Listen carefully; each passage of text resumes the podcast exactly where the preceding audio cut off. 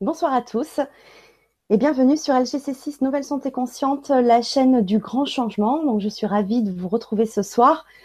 Euh, donc, euh, nous sommes en direct avec le docteur euh, bah, Pierre-Jean Thomas Lamotte.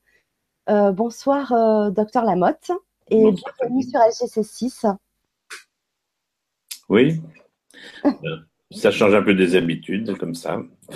Euh, je suis heureux d'être invité pour parler parce que je suis bavard depuis que j'ai appris beaucoup de choses. Et quand on a appris beaucoup de choses, on, est content de partager. Hein. Donc, je suis heureux d'être avec vous ce soir et puis on va voir jusqu'où on peut aller.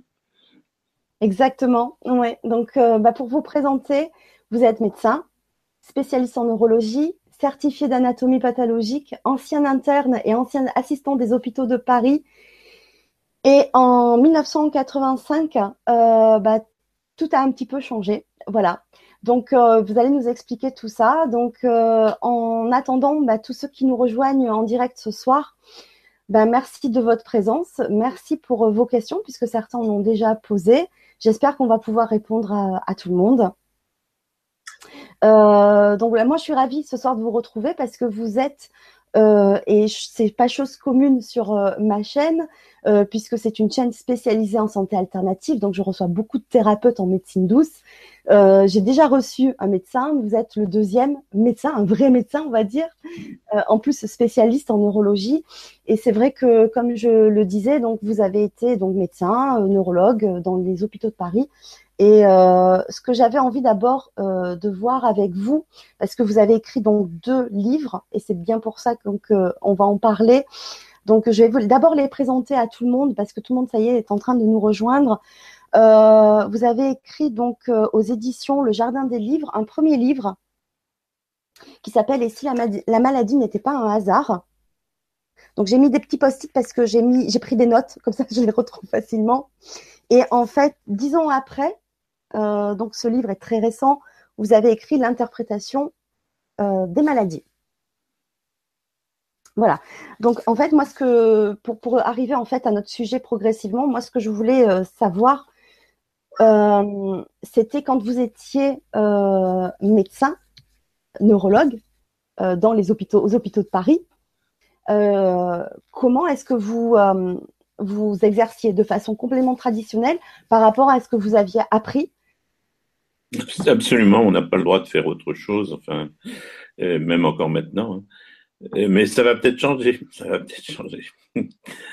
oui, parce que euh, je raconte une petite anecdote pour me présenter sur la médecine que je fais. Je suis allé à un salon du bien-être il y a un mois à peu près, en région parisienne, et j'ai eu la chance de rencontrer une malade qui m'a dit, docteur, vous ne me reconnaissez pas? Non, certainement pas, madame. Donc, c'est une femme qui, en fait, euh, était venue me voir à, Lisieux, puisque j'ai été chef de service à l'hôpital de Lisieux avant de m'installer en ville. Et cette femme euh, me dit, mais je suis allé vous voir euh, une fois. J'avais une maladie de Parkinson, c'était en 2008. Depuis 2003, je, je piétinais par terre. Enfin, elle avait vraiment l'attitude parkinsonienne. Et ben, j'ai cru à ce que vous m'avez dit. J'ai fait un travail. Et puis maintenant, donc en 2017, ben, personne ne me reconnaît parce qu'effectivement, si on ne sait pas que j'ai une maladie de Parkinson, euh, on se demande où sont partis les symptômes. Et justement, euh, bien, cette personne-là a été suivie à, la salle pétrière. Donc la première, euh, le premier médecin était assez étonné de voir que ça pouvait régresser les symptômes de Parkinson hein, au fil du temps. Et la, personne qui a remplacé, donc euh, beaucoup plus jeune, a dit ben euh, racontez-moi votre histoire. Et puis elle m'a dit ben qu'est-ce que c'est ces livres-là? Et donc elle a acheté un des livres, je ne sais pas lequel, euh, qu'elle a lu attentivement apparemment. Et elle s'est aperçue au bout de quelques mois, quand elle s'est déchaussée, marchait pieds nus sur la plage, que son alux valgus, c'est-à-dire la déformation du gros orteil, avait disparu. Il s'était remis dans l'axe du pied Hein, euh, simplement parce qu'elle avait lu et certainement réalisé des choses à ce moment-là. Euh, donc, vous voyez que si ça touche les médecins et, les médecins de la salpêtrière, peut-être qu'un jour ça va changer les idées. Hein. En tout cas, je suis très positive et je pense euh, que oui, il va falloir encore un peu de temps, puisque ça va être aussi la preuve vivante, hein, parce que bon, on va parler de, de, vos, de, vos, de vos études, enfin concrètes, mais effectivement, vous n'êtes pas forcément bien reconnu auprès de vos confrères neurologues qui ne comprennent pas forcément vos résultats, en fait. Voilà. Non, mais donc, donc comme c'est trop dur, enfin moi j'ai un caractère qui me permet d'aller dans la nouveauté extrême sans prendre peur. Mais c'est vrai que quand vous êtes obligé de quitter votre ancien métier parce qu'il ne vous satisfait pas et que vous en allez vous dans un monde nouveau que vous connaissez pas, euh, on se dit mais qu'est-ce qu'on fait? Qu'est-ce qu'on fait? Est-ce que tous ces savants, euh, on, a plein de choses, on lit plein d'articles à longueur d'année, hein, qui, sont sans grand intérêt bien souvent d'ailleurs, mais euh, il faut être savant euh, parmi les savants. Et, et j'étais parti pour faire ça. Et puis le, donc c'est en 84 que j'ai eu le cas d'une malade que j'ai euh, accompagnée dans un lieu de prière. Donc, hein, c'est une femme qui avait une paraplégie et qui ne pouvait plus marcher. Donc, c'était des séquelles définitives pour les médecins. Et je l'ai accompagnée avec son fauteuil jusqu'à la prière. Le lendemain, je l'ai reconnue au moment où elle se mettait à marcher toute seule, sans son fauteuil, sans canne, sans rien, sans, sans appui.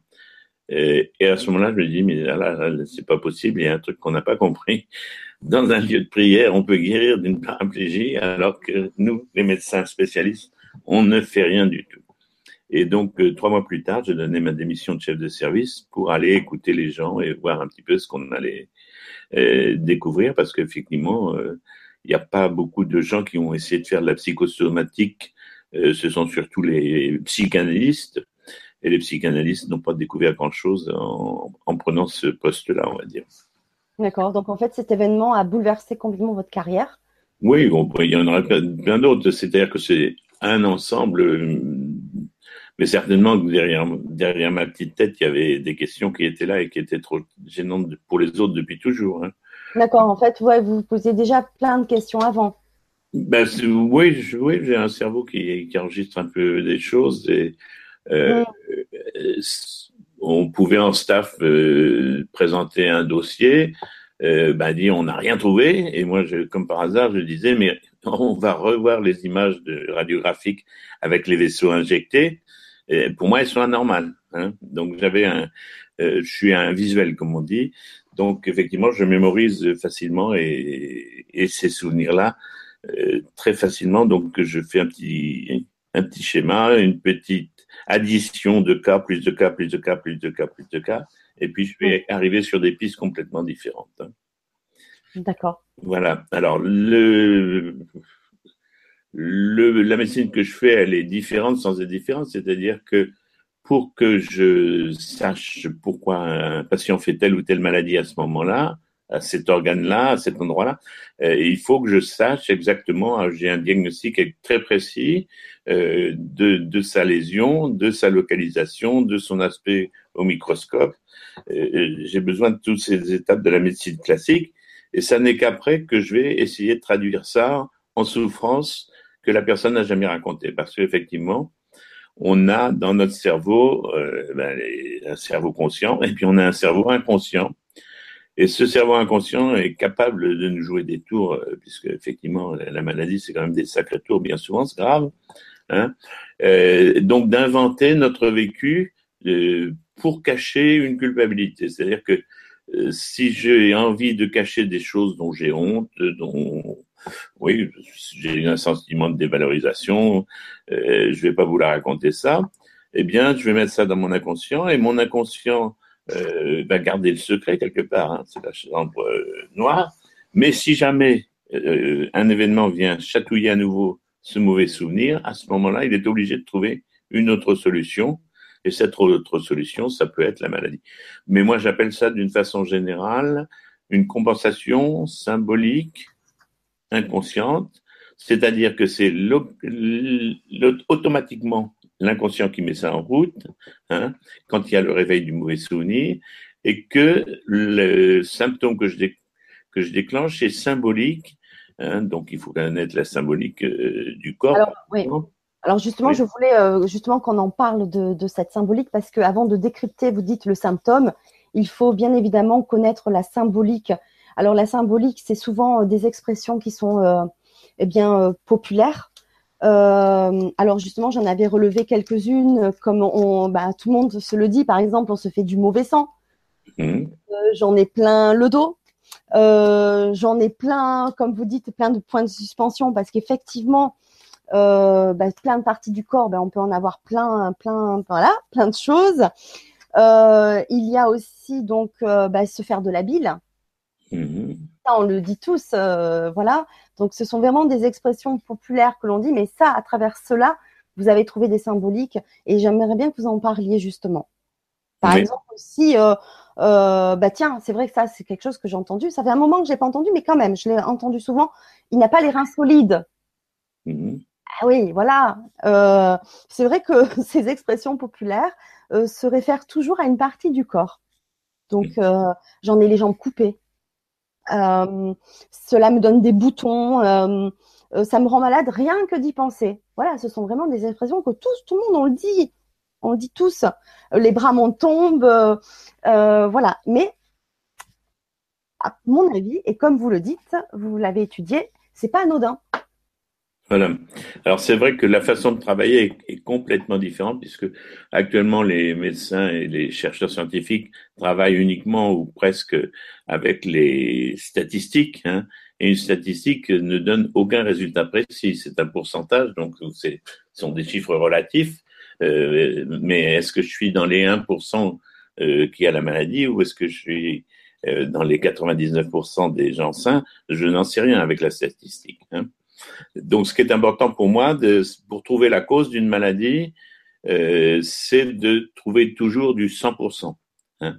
Quand on vous dit vous avez trop de cholestérol, vous allez boucher vos artères, euh, ça veut rien dire. C'est pas parce que on a on, on est un terrain particulier que c'est le cholestérol qui est en trop qui vient boucher les artères. Hein. Donc pour une cause, pour une cause d'une maladie, il faut qu'il y ait absolument 100% de, de résultats dans le déclenchement de la maladie dans des conditions données. On va toujours observer cet effet-là. Donc le nourrisson qui va recevoir quelques bouffées de tabac dès sa naissance, il devrait faire un cancer si c'est si c'est le tabac qui donne le cancer. Hein. Alors, euh, effectivement, j'exagère. Non, non, je n'exagère pas. C'est à partir du moment où les médecins se sont mis à transformer les facteurs de risque en cause de maladie, effectivement, les malades n'y comprennent rien et c'est pour ça qu'ils cherchent euh, d'autres voies.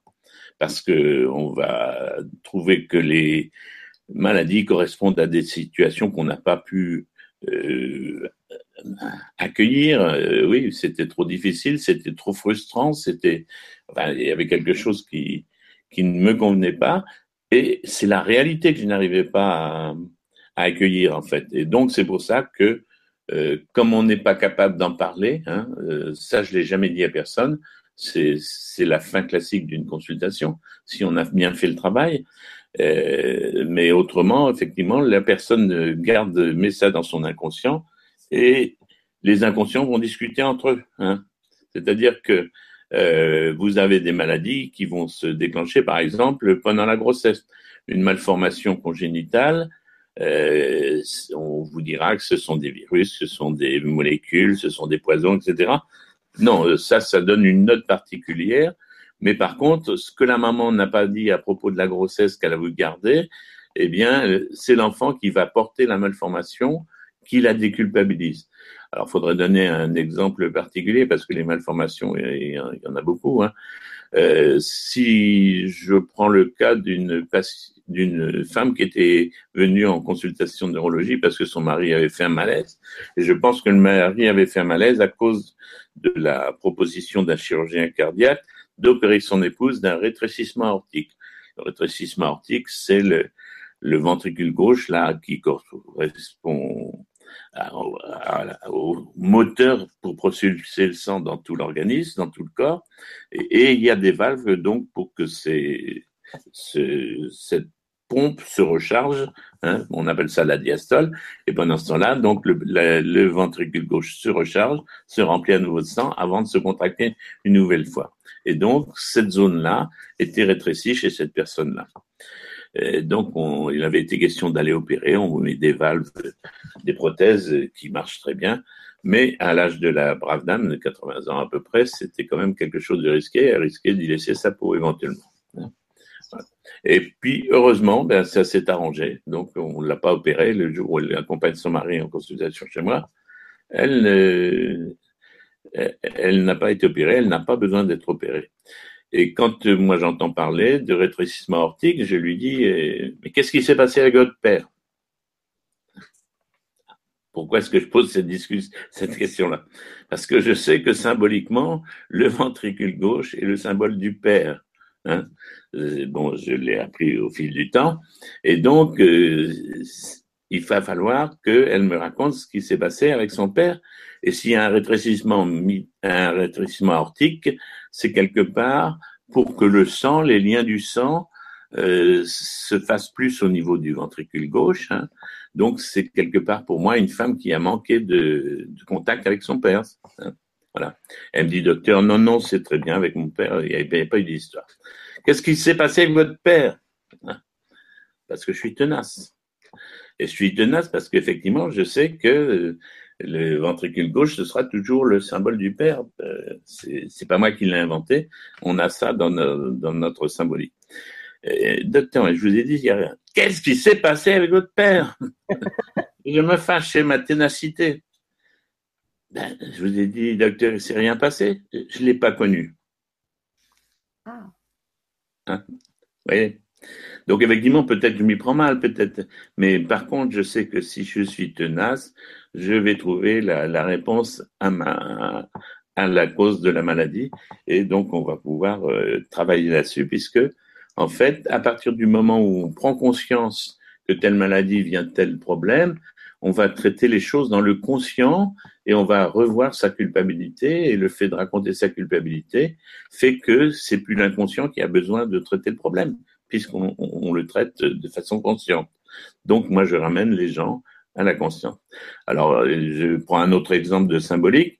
Euh, vous allez demander à n'importe quel neurologue, rhumatologue, euh, quel est le problème quand on a une cuisse qui s'engourdit, par exemple, sur le côté. On appelle ça une méralgie paresthésique, c'est-à-dire que c'est un, des, des fourmillements dans le territoire d'un nerf qui s'appelle le nerf fémoro-cutané. Et donc, on vous explique qu'il est coincé, qu'on va vous faire des infiltrations, qu'on va éventuellement vous opérer pour le libérer. Or, c'est l'endroit euh, de la cuisse où le chien vient poser sa tête quand on est assis. Et je n'ai jamais trouvé que des problèmes de chien quand les gens ont ces pathologies. C'est vraiment du 100%. Hein. Donc vous avez un monsieur qui dit oh là là mais où est-ce que je suis tombé? Qu'est-ce que vous racontez, docteur Je suis chez un neurologue Oui, ben oui, non. Oui, on n'a pas l'habitude d'entendre ce genre de discours. Absolument, mais pour moi, pour moi, j'ai fait le travail depuis. Je vais chercher le chien. Euh, Peut-être qu'une fois sur mille, ça n'est pas le chien. Ça, ça peut être l'enfant qui est obligé de se conduire comme un toutou avec sa maman, hein, d'être bien sage et bien couché sur la cuisse et j'ai cherché la caresse. Mais pour l'instant, j'ai. Alors euh, non, non, non, non, non, non, je vous crois pas. Et puis on discute un petit peu, et puis ça se finit en disant euh, ah ben oui, euh, juste avant que j'ai ça, il y a ma maman qui voulait faire une marche arrière, monter sur le trottoir avec son 4x4. Et en fait 4x4, elle a écrasé mon vieux chien. Voilà. Donc je, je, conçois que n'importe qui trouve ça complètement absurde, etc. C'est comme ça que notre cerveau euh, fonctionne et nous rend malade. C'est comme ça que notre corps fonctionne. Effectivement, bon, pourquoi je suis tombé dessus? Simplement parce que je fais ce que j'appelle des études au cas par cas. C'est-à-dire que, eh bien, je prends une première maladie, un premier symptôme, j'écoute ce que la personne a vécu par rapport à ce symptôme-là, et donc, je vais écouter jusqu'à l'âge de 5 ans à peu près, où il y a des souvenirs conscients. Hein. Et puis, je vais avoir un deuxième cas et je vais écouter. Et puis, je vais regarder ce qu'il y a de commun entre les deux. Et un troisième cas et ainsi de suite. Hein. Et c'est comme ça que l'on peut se, se rendre compte. Par exemple, on ne voit pas à l'écran, je ne sais pas si c'est possible, de montrer, par exemple, la région de la main, là, qui est là, entre l'index et, le pouce euh, sur le dos de la main et la région du contact entre les parents et les enfants. Donc chaque fois qu'il y a un problème de contact à cet endroit-là, euh, eh bien, il va, il va, se régler symboliquement. C'est-à-dire, si mon fils est parti en Angleterre, ne donne plus de nouvelles euh, parce qu'il est en froid avec moi, eh bien, malheureusement, je vais aller me brûler la main en renversant de l'eau chaude sur cette zone-là, du côté de la main droite, puisque c'est mon fils qui, qui crée le problème, ce n'est pas moi qui ai créé le problème. Donc, euh, petit à petit, on apprend la symbolique et de la localisation anatomique et de la pathologie, et on va en faire des règles. Après, il faut simplement euh, que l'écoutant que je suis soit assez patient et, donne assez confiance pour que la personne arrive à lâcher ce qu'elle a enfermé dans son inconscient et qu'elle me fasse la confidence. Effectivement, donc il faut réussir à parler et comme vous dites, vous avez tellement insisté par exemple sur le cas que vous avez expliqué euh, juste euh, juste avant. En fait, il faut un peu insister parce que est-ce que des fois on se souvient aussi de notre, on n'a pas forcément envie de revenir là-dessus euh, sur la relation avec les parents, c'est douloureux ou alors c'est justement inconscient ou alors justement parce qu'il n'y en a pas eu. Donc c'est pas forcément évident et donc il faut insister. Euh, je rappelle qu'en fait tout cela vous ne l'avez pas appris dans les livres comme vous le dites, mais c'est par rapport à, tous les cas que vous avez eu. Alors vous en avez eu à peu près euh, plus ou moins 30 000 cas depuis que vous êtes installé en libéral donc en 1985 et vous avez eu donc euh, donc à peu près, euh, si je me trompe pas, hein, docteur, euh, à peu près 30-35 000 cas. Oui, oui puis chacun raconte plusieurs histoires, si bien que ça fait des plutôt, on, compte plutôt par centaines de mille pour les histoires. Hein. Donc ça fait une expérience effectivement fantastique à partir du moment où on accepte de, travailler comme ça. et, et c'est la seule façon véritablement scientifique quand il s'agit du psychisme, parce que sinon, euh, on a des psychiatres, des psychologues, mais expliquez. Alors oui, justement, c'est ce que j'allais dire, parce que vous, en fait, ce que vous faites aussi, c'est d'aller donc chercher, donc déjà dans, dans enfin pas dans, pas forcément dans l'enfance, mais vous allez rechercher le relationnel déjà avec les parents. Mmh. D'accord? Mais il n'y a pas que les parents. Après, il y a aussi le couple. On, va en revenir parce que j'avais quelque chose à vous demander. Mais aussi dans la vie intra-utérine, etc. Comment a vécu la maman la grossesse, etc. Ce qui s'est passé. Mais généralement, lorsque l'on fait la démarche d'aller voir un psychologue ou un psychiatre, on sait très bien qu'on va, euh, dans une thérapie, revenir en arrière, faire un bond en arrière jusqu'à notre enfance, voir notre vie intra-utérine si on est au courant de certaines choses. Euh, donc normalement, on a quand même euh, un apport de réponse avec des psychologues et des psychiatres aussi. Voilà, mais le problème, c'est qu'ils ne connaissent pas la symbolique et comme euh, les symptômes, tous les symptômes que nous faisons sont de l'ordre de la symbolique, eh bien, on ne sait pas pourquoi. Mais un accident, c'est un problème de symbolique. Un PV, c'est un problème de symbolique. C'est-à-dire que le jour où vous n'avez pas besoin, euh, quand vous mettez un PV parce que vous vous, êtes, vous n'êtes pas resté chez votre mère ou chez votre père euh, parce que ça vous faisait chier, on va dire comme ça, hein, euh, là, si vous vous sentez coupable, vous aurez le PV pour stationnement interdit pour vous déculpabiliser. Je ne sais pas si c'est clair pour vous, euh, mais donc les PV, c'est la même chose. Tout ce qui nous arrive, en fait, à longueur de temps, euh, c'est en fonction de la culpabilité qu'on a ressentie. Et qui plus est, c'est la culpabilité des parents qui n'a jamais été racontée. C'est-à-dire que vous allez faire des maladies ou faire des symptômes qui sont, ou des comportements qui sont en fait liés à la culpabilité des parents qui n'a pas été avouée. Hein. Et en général, quand c'est comme ça, eh bien vous avez euh, à une première génération, euh, donc en transmission transgénérationnelle, le renforcement de la stratégie. Hein. Maman a fait telle, ça, telle chose, elle a eu honte. Euh, à l'échelle d'après, on va renforcer encore. Et puis, ça va être une inversion stratégie à la, à la troisième génération. Donc, si vous avez une maman qui a avorté, la fille va avorter, mais c'est normal, maman, d'avorter quelque part. Et à la génération suivante, ça va être la petite fille qui va être stérile. Donc, il ne pourra pas y avoir d'avortement hein, puisqu'elle est stérile. Et donc, c'est une autre façon de déculpabiliser euh, parce que la, stratégie n'a pas, n'a pas marché et qu'on n'a pas raconté toujours ce problème euh, qui est un problème très culpabilisant, quoi qu'on en dise. Donc en fait, c'est la culpabilité et vous pensez que ce sont les non-dits aussi? Oui, ben, c'est des non-dits par culpabilité. Hein. On n'est pas fier de. On a honte aussi On a honte. On, a honte on est humilié, on est bon donc on, a été ridicule, on a été etc etc. On a été malhonnête. Hum. Et du coup que ça passe de génération en génération, l'information se situe où pour vous? Ah ben, l'information, c'est avec la personne que j'ai en face de moi, hein, parce que c'est souvent difficile de, de, retrouver ce qu'on appelle les secrets de famille. Hein. Mais la façon dont je procède fait qu'à chaque étage, euh, à chaque génération, il y a quelqu'un qui a eu le problème.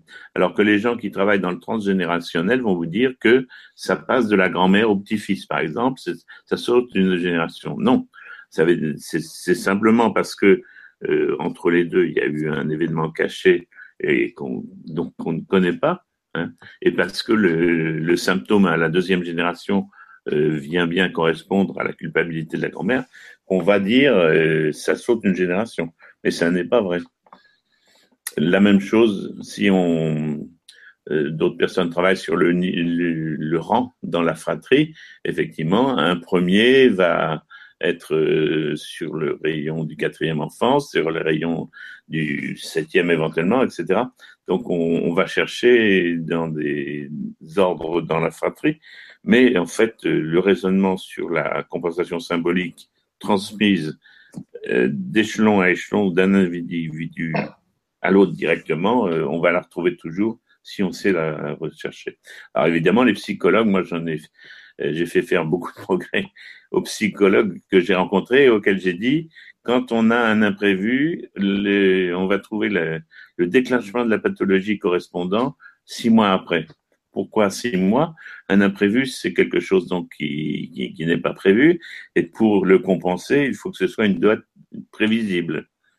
Et la date prévisible, elle est marquée par la position de la Terre quand elle tourne, et quand la Terre est donc à l'opposé de la position qu'elle avait au moment de, de l'imprévu, eh bien, on se trouve donc six mois plus tard. Hein, et donc, vous avez des, des symptômes qui sont très fréquents, peut-être deux tiers des symptômes qui arrivent euh, à cause d'un imprévu, qui, qui commencent à, au bout de six mois. Et effectivement, la personne, la malade, le malade ne fait pas le lien, mais la psychologue non plus. Bien sûr. Ah ouais. Euh, vous dites que euh, on doit parler à, nos enfants de nos culpabilités, de nos hontes, de ce qui s'est passé. Et euh, j'aimerais bien que vous nous expliquiez justement parce que vous faites un, un, une image avec l'enfant cigale et l'enfant fourmi. Ah, ça c'est autre Est-ce chose. Que vous voulez bien nous en parler, oui. C'est autre chose, effectivement. Euh, les, dans les caractères, vous n'avez jamais entendu parler des cigales et des fourmis autrement que par la fable, on va dire. Et en fait, ben, nous gardons une empreinte de tous les événements nouveaux que nous vivons au cours de la vie. Hein. Et donc, on va avoir une empreinte qui est euh, spécifique à l'empreinte de naissance, c'est-à-dire est-ce que la maman a gardé quelque chose, même si ça a été dur, euh, de très positif de son accouchement, ou est-ce que au contraire, ça a été l'horreur qu'elle va ressasser toute sa vie. Hein. Eh bien, l'enfant qui va naître donc accueilli à bras ouverts euh, alors que c'est le moment où il passe dans la nouveauté, hein, c'est le moment où il se sépare, euh, donc il quitte le ventre de maman, eh bien c'est quelqu'un qui aura tendance à aller chercher donc les choses nouvelles avec plaisir, hein, et ce sera par exemple un explorateur entre guillemets, c'est-à-dire on va toujours vers le nouveau. Tandis que si ça s'est mal passé, eh bien on va avoir un caractère de cigale, de fourmi pardon. Il va falloir vivre ensemble, il va falloir retourner en arrière euh, le plus possible ou s'accrocher à ce qui s'est passé avant pour aller un peu de l'avant, on a toujours des craintes pour le futur. Et les chercheurs, les chercheurs scientifiques sont des gens euh, qui en général sont des euh, fourmis et donc ils, ne sont pas, géniaux dans leur trouvaille. Effectivement, les grandes découvertes sont toujours effectuées soit par des cigales, soit par un, un effet du hasard entre guillemets. Hein. Mais c'est pour ça que euh, je ne peux pas faire plaisir aux chercheurs scientifiques médicaux, puisque c'est ma, façon d'être, mon caractère est quelque chose absolument qui, qui leur fait peur, hein, qui leur fait peur absolument. Pourquoi ça leur fait peur? Parce que une, telle nouveauté, pour eux, c'est un danger. Hein. Et on les ramène donc à, leur période de naissance et la maman a, eu un sentiment négatif sur cette période-là. D'accord. Euh, dans, la, dans les milliers de cas que vous avez euh, donc eu, euh, vu, tous ont guéri? Ah non, bien sûr que non. Bien sûr que non. parce qu'effectivement, c'est pas parce qu'on on trouve un événement chez une personne, il y, a, il y, a, des centaines ou des milliers d'événements qui ont été enfermés dans son, dans son inconscient. Donc, il faut que ce soit l'événement qui corresponde aux symptômes. Hein. C'est pour ça que c'est pas c'est pas facile. Hein. C'est quelque chose qu'il faut il faut s'accrocher. Et puis, euh, ben, il y a des gens qui n'ont pas envie de raconter. Hein. Il y a des gens qui n'ont pas envie de raconter, donc euh, ils le disent carrément. Euh, ça, euh, je vous raconterai jamais ça. Bon. Et puis, et, ah. et, puis il y a aussi beaucoup de malades qui viennent vous voir non pas pour guérir, mais pour pour se plaindre, on va dire. Hein. Euh, je prends l'exemple, par exemple, d'un jeune homme qui est en arrêt de travail. Il a été, il a eu des problèmes de dos, des opérations lombaires, des infections, et ça va mal. Et ça a commencé à, à l'âge de 31 ans. Et moi, quand je le vois, euh, ça fait déjà quatre ans à peu près que, que ça dure, son histoire. Et donc, euh, ben, si ça a commencé à 31 ans, je vais chercher quel est l'événement déclenchant parce que euh, jamais, jamais c'est le premier événement traumatique qui déclenche la pathologie. C'est uniquement le rappel de ce premier événement traumatique par un, autre euh, incident euh, qu'on va déclencher ça. Je vous l'ai dit tout à l'heure, mais je le redis parce que c'est très important. Hein. Et donc, je vais chercher pourquoi 30, 31 ans, 15 ans et demi Parce que la, la plupart du temps, il y a une compensation dans le temps. Donc, de 0 à 15 ans et demi, il ne s'était rien passé. Il y a eu un événement et après, de 15 ans et demi plus 15 ans et demi, c'est à 31 ans, il s'est passé quelque chose avec l'apparition des symptômes. Et qu'est-ce qui s'est passé, monsieur? Qu'est-ce qui s'est passé? Qu'est-ce qui s'est passé? Et puis je suis tenace, Effectivement, je finis par apprendre que son père s'est tiré une balle de carabine dans le thorax et qu'il est mort. Donc vous voyez qu'on change complètement de registre par rapport à la maladie professionnelle, le mal de dos, les infections, etc. Malheureusement, un, cas comme ça, euh, il a fallu le temps d'avouer, euh, la, personne n'a pas envie de perdre les indemnités qu'elle a et d'être reconnue, etc. Et si, si on ne finit pas la consultation en forcing euh, dès la première séance, hein, euh, eh bien, euh, bien sûr qu'elle ne viendra pas, puisque c'est trop bénéfique de rester malade quelque part. Ah bien sûr, le bénéfice, ce qu'on appelle le, bénéfice secondaire, euh, c'est quand même un, une des causes d'échec pour, pour moi et pour les gens qui écoutent comme moi. Donc c'est pas si simple en fait de, de venir, on vous voit, on vous explique voilà la pathologie, vous dites, vous faites un lien, non c'est pas c'est pas si simple que ça en fait. Non, bien sûr que non. Donc, euh, ben, si ça se passe bien, ça se passe bien.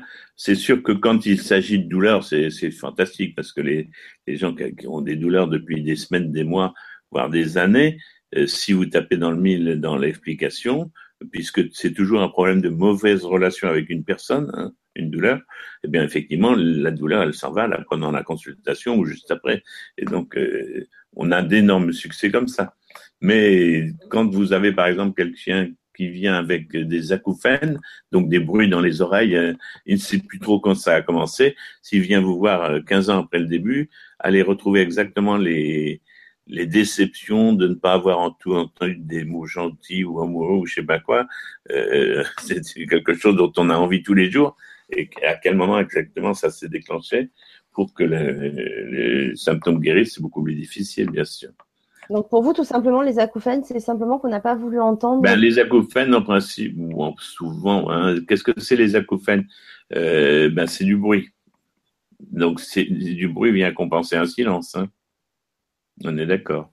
Puisque effectivement, le, la technique que j'ai, euh, je ne sais pas si vous, faut vous donner une histoire un peu crue ou pas, mais on, prend le contraire. Puisque c'est une compensation, on prend le contraire du symptôme de, de sa signification. Euh, donc, euh, quand je m'engourdis, quelque part, c'est que j'ai été trop sensible à quelque chose, par exemple. Hein. Et quand j'ai une douleur, effectivement, vous n'avez qu'à vous appuyer n'importe où sur le corps très fort, vous allez créer une douleur. Donc, ça fait, chaque fois que vous avez des douleurs, ça vous fait croire que vous avez un contact très fort, là où votre contact fait défaut. Ah oui. Hmm. Donc c'est toujours le contraire, oui. Oui, bien sûr. Donc euh, une petite grand-mère qui vient, euh, qui est parkinsonienne et qui vient me voir parce que depuis des mois elle a des douleurs. Elle a vu son médecin généraliste très fréquemment. Elle est allée à deux hôpitaux différents et elle vient me voir donc euh, au bout de six mois, mettons peut-être, parce qu'elle a une douleur derrière le, bras droit. Hein. et donc le bras droit, je lui explique, Madame, le bras droit, c'est le, euh, c'est fait pour étendre l'avant-bras. Hein. Donc, euh, si vous avez mal euh, à cet endroit-là, c'est qu'on vous a obligé d'étendre le bras symboliquement, donc d'accueillir quelque chose que vous ne vouliez pas accueillir. Et comme c'est à droite, on vous a obligé. Hein, si c'était vous qui aviez voulu accueillir et qu'on vous avait empêché d'accueillir, vous auriez votre douleur à gauche. Et puis donc euh, je lui dis après maintenant il y a de la fatigue, il y a des troubles du sommeil, enfin vous n'êtes pas bien dans votre état général. Pour moi, ça évoque ce que j'appelle un syndrome d'épuisement. Hein. On parle on parle maintenant de fibromyalgie, on parle de burn-out, etc. Enfin pour moi c'est un syndrome d'épuisement qui survient six mois après un imprévu. Et donc, on va chercher donc cet imprévu six mois avant, si vous voulez bien. Et donc, mois de mai, votre début de symptômes de douleur. Mois de novembre, le, donc l'imprévu. Racontez-moi cet imprévu. Et effectivement, la femme n'a pas de mal à retrouver cette fois-ci. Elle euh, a son médecin qui vient à la maison. Il fait une ordonnance. Son mari prend l'ordonnance, s'en va chez le pharmacien. Et qu'est-ce qui se passe? Eh bien, il revient avec un fauteuil roulant. Mais la femme n'était pas du tout prévenue qu'on allait lui acheter un fauteuil roulant pour rendre plus facile les déplacements qu'elle avait à faire, euh, un peu long, un peu fatigant. Hein. Et donc, pour elle, effectivement, c'est quelque chose de très choquant. Donc, la consultation va se passer à dire du mal de son mari qui est présent. Alors, pour un Parkinsonien, c'est difficile de dire du mal de son conjoint mais je l'accompagne pour ça, hein, en disant mais c'est pas normal, on n'a pas discuté avec vous, on vous a pas dit et on vous a pas prévenu, euh, ça n'est pas normal du tout. Et puis votre médecin traitant, c'est la même chose. On fait une ordonnance sans vous dire ce qu'on, voilà. Bien sûr. Une fois qu'on a bien engueulé, donc le mari, le médecin traitant symboliquement parce qu'il n'est pas présent à la consultation, c'est fini, c'est vidé. Hein. Donc cette femme euh, euh, abusé, on va dire, euh, entre guillemets, c'est un peu ça qui, l'a gêné, eh bien, dès le lendemain, elle abandonne sa morphine et elle n'a plus aucune douleur. Voilà. Mais pour ça, effectivement, faut se former, faut, faut voir. Euh, j'interdis à n'importe qui de me contredire hein, s'il ne fait pas laisser au moins avec 10 cas d'une telle ou telle pathologie, parce qu'il verra que euh, ce que je raconte, ça n'est pas des histoires, c'est vraiment du solide et, c'est très utile aux malades, surtout si vous guérissez des maladies graves, hein. euh, un cancer ou, avec des métastases ou autre chose. Alors, bah, justement, vous en parlez, bah voilà, on va en parler, si vous voulez bien. Euh, parler justement, parce que j'avais envie qu'on aborde quelques maladies fréquentes, on va dire, comme justement le cancer. Qu'est-ce que vous pouvez nous en dire? Ben, Je ne suis pas cancérologue, je suis neurologue. Oui, mais vous en parlez. Ça, c'est le premier problème. Mais non, euh, ce qu'il faut bien savoir, c'est que notre cerveau, c'est lui qui va déclencher les pathologies. Euh, c'est-à-dire que à chaque instant, euh, il analyse le ressenti de la situation. Est-ce que cette situation me plaît, est agréable, ou au contraire, est-ce que c'est très désagréable? Et il va comme ça faire des stratégies pour rechercher les choses agréables et fuir les choses désagréables. Hein. Et quand, euh, quand euh, effectivement on a mis dans l'inconscient les choses et puis malgré ça, eh bien le souvenir réapparaît, c'est lui qui va déclencher la pathologie. Hein. Et donc, euh, c'est la découverte du docteur Hammer, je ne sais pas si sinon là vous dit quelque chose, Absolument. Qui, a, qui a vu que effectivement le, le cerveau euh, s'occuper de tel ou tel organe dans telle ou telle région. Et donc, on peut savoir en regardant, à l'époque, c'était possible parce que les scanners ne comportaient pas beaucoup de clichés. On pouvait dire, tiens, cette zone-là rumine, donc c'est tel genre de problème. Et il risque de faire un infarctus du myocarde ou je sais pas quoi. Enfin, donc, il y avait un lien entre la pathologie et l'image du scanner. Hein. Et euh, donc, euh, bon, une anecdote euh, amusante, on va dire, une femme qui présente son scanner fait pour parce qu'elle a des paralysies, mais qui seront sont liées à une sclérose en plaques, en principe, on ne fait pas de scanner. Et je regarde ce, ce scanner parce que j'ai appris à lire je vois quelque chose qui, pour moi, doit se situer dans le milieu du dos, sur la région paramédiane à droite. Hein. Qu'est-ce qui s'est passé dans votre dos? Qu'est-ce qui s'est passé? La même chose. Et elle finira par m'avouer qu'elle avait un, petit mélanome qui commençait à devenir inflammatoire, à se transformer, et qu'on a été obligé de lui enlever aussitôt. Hein. Et donc ça, c'était visible sur le scanner. Mais on est allé encore plus loin avec euh, celui qui m'a appris à lire les scanners. C'était un psychanalyste euh, lacanien, ce qu'il disait lacanien. Et donc, un jour, je lui ai amené un scanner d'une femme d'une soixantaine d'années en lui disant, cette femme, elle a des malformations osseuses, regarde son scanner à l'âge de 60 ans. En principe, si elle n'a rien confié de, de ce qui s'est passé, eh bien, on va avoir les traces des émotions, enfin des, des ruminations qui vont lui avoir été transmis par sa maman pendant la grossesse. Voilà, c'est un sacré challenge. Et il m'a dit, mais, très rapidement, en deux, trois minutes, euh, au niveau cervical, au niveau de l'épaule droite et au niveau de la région lombaire. Et effectivement, donc on voyait des images sur le scanner cérébral à 60 ans qui étaient toujours présentes. Hein, et elle avait deux blocs de, entre les vertèbres cervicales. Elle n'avait pas de tête de l'humérus du côté droit et elle avait un bloc congénital au niveau lombaire. Vous voyez, c'est, on a la preuve euh, radiologique, entre guillemets, de, ces choses. Euh, bon. Maintenant, c'est plus possible parce qu'on a, on a 450 clichés de scanner et on peut pas les lire un à un avec une loupe éventuellement euh, pour, pour faire ce travail-là. Mais à l'époque, on avait simplement une trentaine de, une trentaine de clichés. En une heure, une heure et demie, on pouvait faire une lecture assez correcte. Donc une lecture du scanner du cerveau, on est bien d'accord Voilà, du cerveau pour dire vous, vous avez un problème de prostate ou vous avez un problème de, de bronche ou je sais pas quoi. Parce que tout est euh, écrit, enfin tout est lisible sur le cerveau, dans le cerveau. C'est-à-dire que le, la, la, zone qui rumine euh, le problème, euh, effectivement, devient visible. C'est un petit peu comme, euh, euh comme les, les arcs-en-ciel. Hein. Les arcs-en-ciel, vous avez donc le soleil et puis les nuages, et vous avez des, des images qui vont se faire avec des arcs. Et eh bien, c'est un petit peu ce qui va se faire euh, quand les rayons X arrivent dans une zone qui est en train de ruminer. vous allez avoir des images qui vont se former. J'ai mis six ans à apprendre euh, à lire ça, donc euh, effectivement, je, c'est pas quelque chose qui fera plaisir. Mais par contre, je sais que euh, on est formel, c'est-à-dire que une fois que quelqu'un me dit avec telle image, on m'a dit que j'avais une tumeur cérébrale, je vais dire non, c'est pas une tumeur cérébrale parce que l'histoire clinique n'est pas celle d'une tumeur cérébrale. Donc, une certitude non pas en fonction de l'image interprétée par les autres, mais en fonction de ce que j'entends des problèmes de la personne. Hein. Parce qu'effectivement, euh, on peut avoir des images sur une IRM fonctionnelle du cerveau en disant vous avez une sclérose en plaques, mais s'il n'y a pas l'histoire de sclérose en plaques à l'oreille, euh, on peut dire que c'est pas une histoire de sclérose en plaques, c'est une cicatrice d'autre chose vraisemblablement.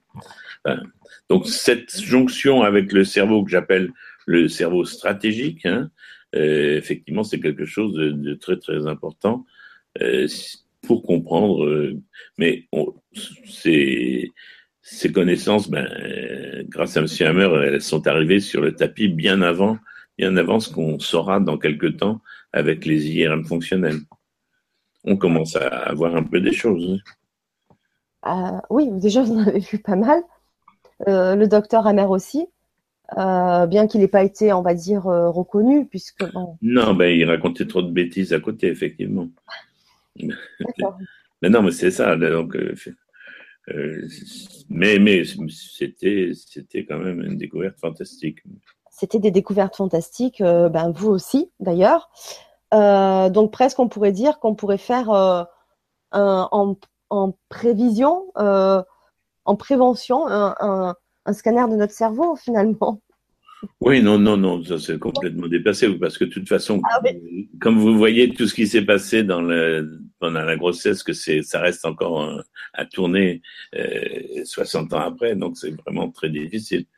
Euh, par contre, effectivement, tout, tout, ce qu'on ne veut pas raconter par orgueil quelque part, on veut pas s'humilier, on veut pas euh, là, on est très toxique parce que euh, on risque une pathologie nous-mêmes et on va transmettre des pathologies euh, autour de nous ou à nos descendants.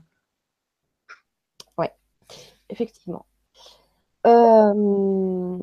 Je voulais juste qu'on revienne un petit peu sur le cancer et notamment le cancer du poumon.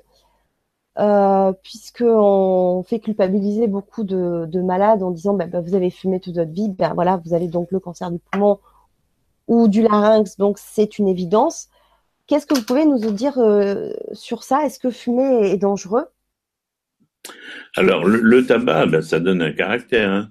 Euh, je vais vous donner simplement deux histoires qui plaisent pas aux médecins classiques. Euh, une première histoire, c'est les qui a été renouvelée, enfin une étude qui a été renouvelée euh, deux fois de suite. On a fait fumer les, on a regardé comment les gens fumaient.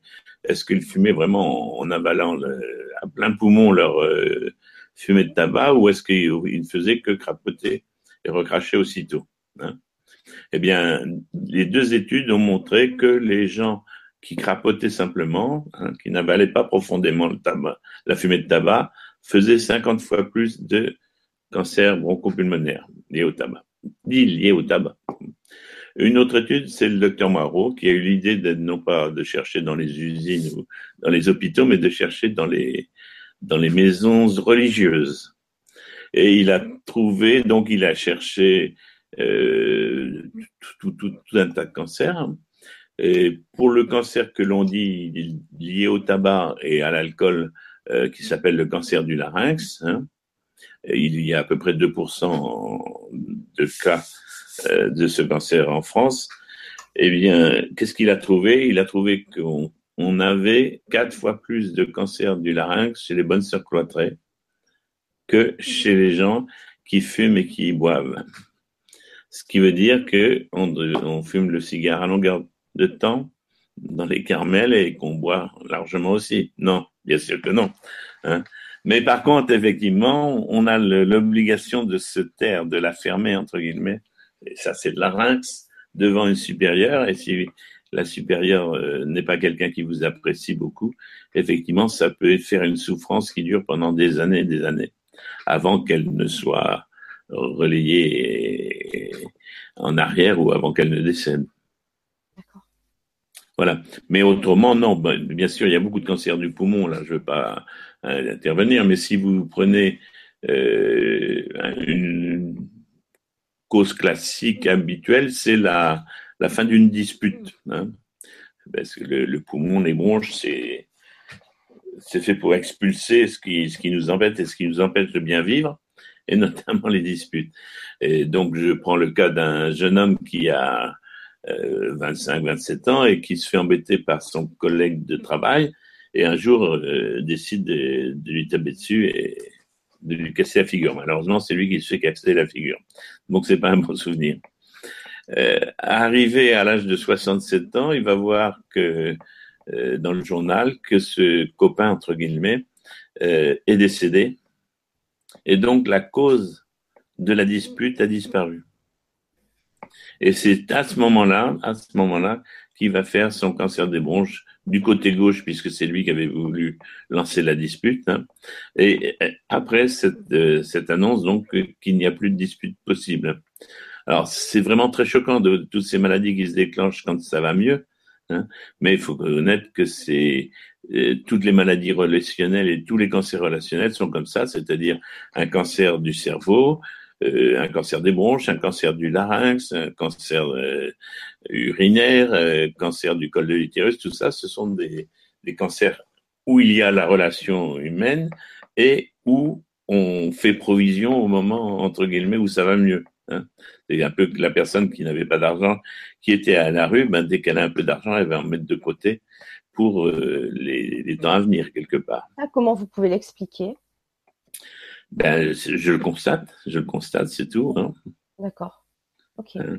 C'est c'est un cancer très fréquent, par exemple pour les cancers canalaires du sein, euh, le lien avec les enfants, euh, le contact. Euh, souvent, le cancer apparaît soit parce que les enfants ont rompu avec la mère et puis le contact reprend, soit parce que le, la femme est partie avec ses enfants a quitté son mari qui était un peu trop violent, et c'est là qu'elle, aussitôt après, qu'elle va faire son cancer canalaire.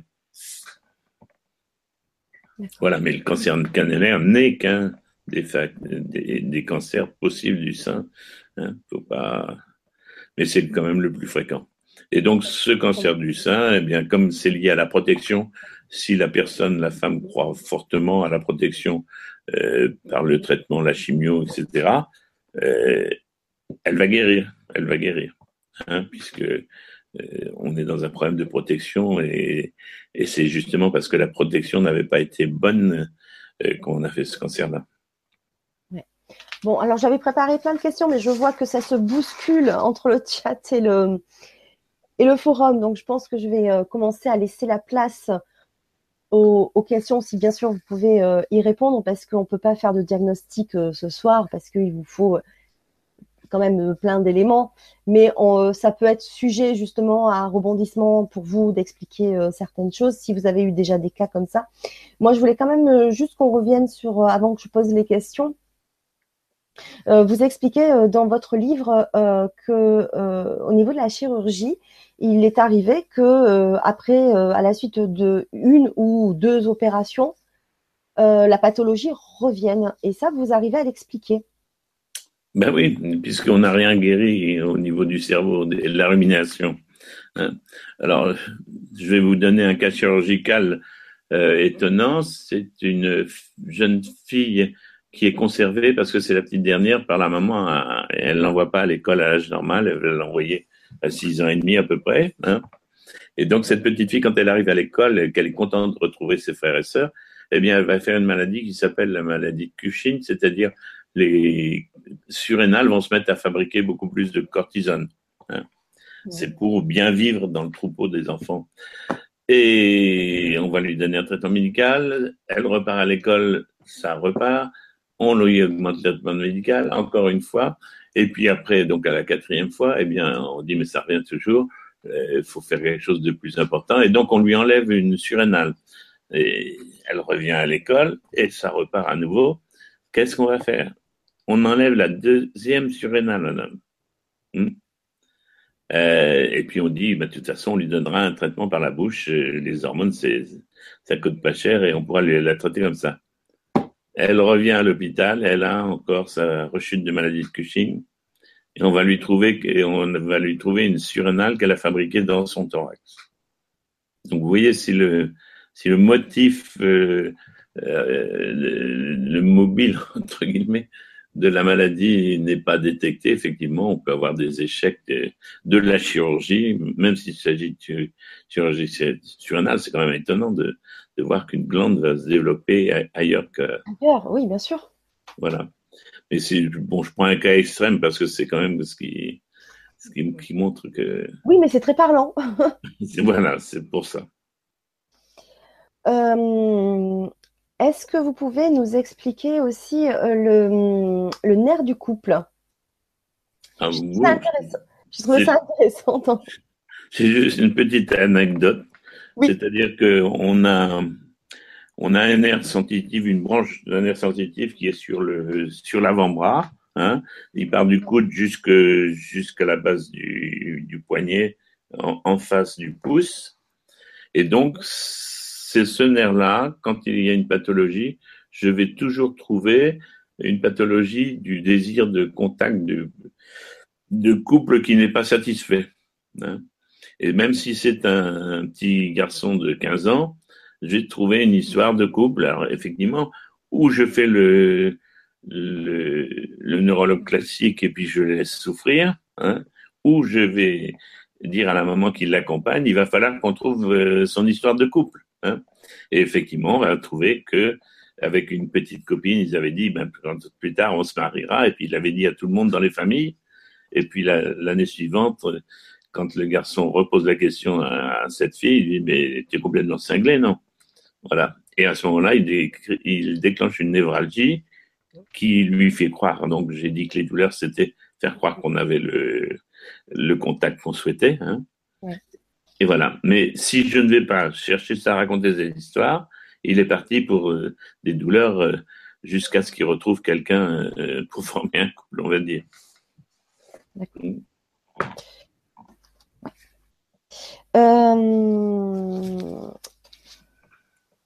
Avant de, donc de poser les questions, je voulais qu'on revienne aussi sur bah, des maladies qui, enfin, vous allez peut-être me dire que c'est pas, c'est pas peut-être forcément vrai, mais j'ai l'impression qu'il y a des maladies qu'on ne voyait peut-être pas il y a quelques années en arrière, euh, mais comme les maladies de Parkinson et Alzheimer.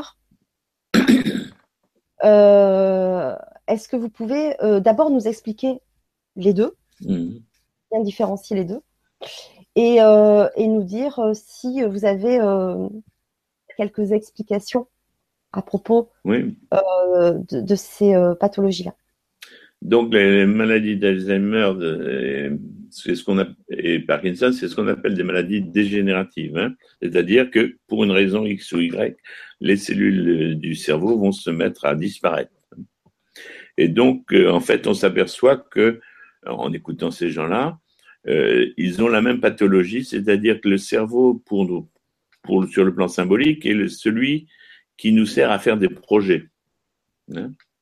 Et donc, euh, quand on a des projets qui vont avoir échoué, eh bien, on va détruire euh, le cerveau à, certains endroits, bien sûr.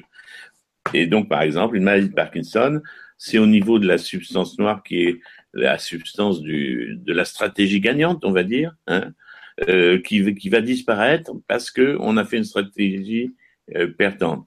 Et les Parkinsoniens, comme les gens qui font des maladies d'Alzheimer, c'est des gens qui sont très proches dans la famille. Il faut vraiment qu'ils vivent collés les uns aux autres. Hein.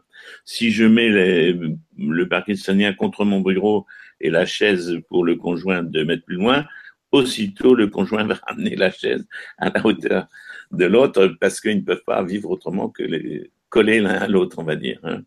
C'est ça qui est étonnant. Et donc, effectivement, si euh, je m'en vais et que maman décède euh, parce que j'ai fait un voyage un peu long, enfin une quinzaine de jours, et qu'elle décède, qu'elle était enterrée pendant ce temps-là, euh, j'ai une stratégie que j'ai pas bien gérée par rapport à cette proximité. Si j'ai l'habitude de venir tous les jours prendre le petit café avec papa et qu'un jour pour une raison ou une autre, je ne le fais pas et, et qu'il meurt à ce moment-là, effectivement, j'ai créé de la séparation.